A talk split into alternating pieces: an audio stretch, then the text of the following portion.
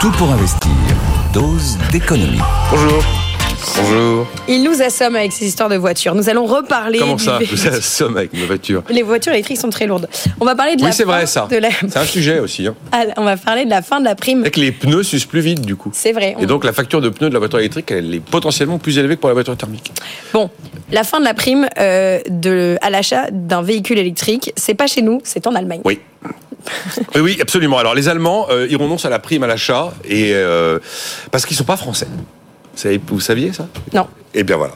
Et donc eux, ils ont du sérieux budgétaire, ils ont une notion du je déficit public, de l'endettement qui est pas exactement la vision française. Tout ça, c'est à la suite de la décision de la Cour de Karlsruhe, qui tout récemment a rayé d'un coup 60 milliards d'euros de crédits, qui étaient au cœur de l'examen du budget 2024, au motif que c'était des crédits qui avaient été prévus pour Covid.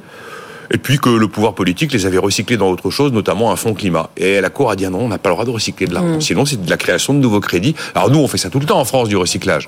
Mais pas en Allemagne. Et donc, ben, les voilà devant un choc, euh, un choc budgétaire qui a provoqué une très grave crise politique au sein de la coalition. Parce qu'il y a une loi fondamentale en Allemagne qui date de 2009 et qui a inscrit un principe de frein à l'endettement. Eh ben, on ne badine pas en Allemagne avec les lois fondamentales, on ne badine pas avec le sérieux budgétaire. Et donc, voilà que tout- soudainement, la prime à l'achat pour un véhicule électrique a fait pchit.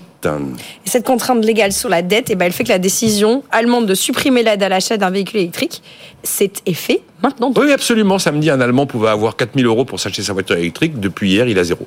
C'est pas compliqué. Il y avait 1400 demandes par jour. Alors, les concurrents sont pas trop mécontents parce que c'est vrai que ça faisait un peu euh, le bonheur de leurs concurrents asiatiques, notamment sud-coréens et chinois. Un peu comme chez nous. Oui, parce qu'ils sont pas très très bons, les Allemands, sur les petites citadines électriques pas chères. Et puis, alors, d'ailleurs, euh, dans un mouvement absolument similaire, eh bien, on a annoncé aux agriculteurs que euh, d'un coup d'un seul, on leur supprimait leurs subventions sur le gazole euh, agricole, le diesel agricole. Alors, ils ils sont allés en tracteur manifester dans, dans les rues de Berlin, mais c'est comme ça et pas autrement. Voilà ce qui s'est passé en Allemagne. Bon, la leçon de cette histoire, comme vous diriez, c'est qu'une fois de plus, on touche du doigt le fossé immense entre l'Allemagne et son principal partenaire, nous, la Ah, France. absolument. Alors on parle toujours du couple franco-allemand, euh, le piédestal de l'Europe, mais on dit juste jour-nuit. Voilà. Mm. Les Allemands ont vécu un psychodrame sur les questions budgétaires, avec là des décisions fortes et immédiates. Et au moment où ça se passe en Allemagne, qu'est-ce qu'on a fait? On a glissé un amendement dans la loi de finances 2024 qui vient ajouter tranquillou 2 milliards 400 millions d'euros de dépenses supplémentaires pour tirer le déficit de l'État à ce seuil stratosphérique de pratiquement 147 milliards en 2024. En Allemagne, c'est le psychodrame politique. En France, personne ne l'a vu. Ça n'intéresse absolument personne. D'ailleurs, Bruno Le Maire, quand il avait présenté le budget, avait dit Je crois que la dette, en fait, et le, et le- le- le désendettement, ça n'intéresse personne. Je pense vraiment qu'il a raison. Alors, on est voilà, l'éternel match Sigal-Fourmi.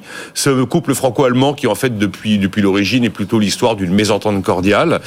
Et euh, ça me rappelle euh, cette théorie de Max Weber, qui était un économiste allemand du, du début du XXe siècle, qui avait parfaitement mis en lumière l'incroyable fossé, justement, qu'il y avait entre les protestants et les catholiques dans leur perception du capitalisme et dans leur relation à l'argent. Et Max Weber indiquait que très probablement quand même à la fin de l'histoire, c'était les protestants qui réussiraient.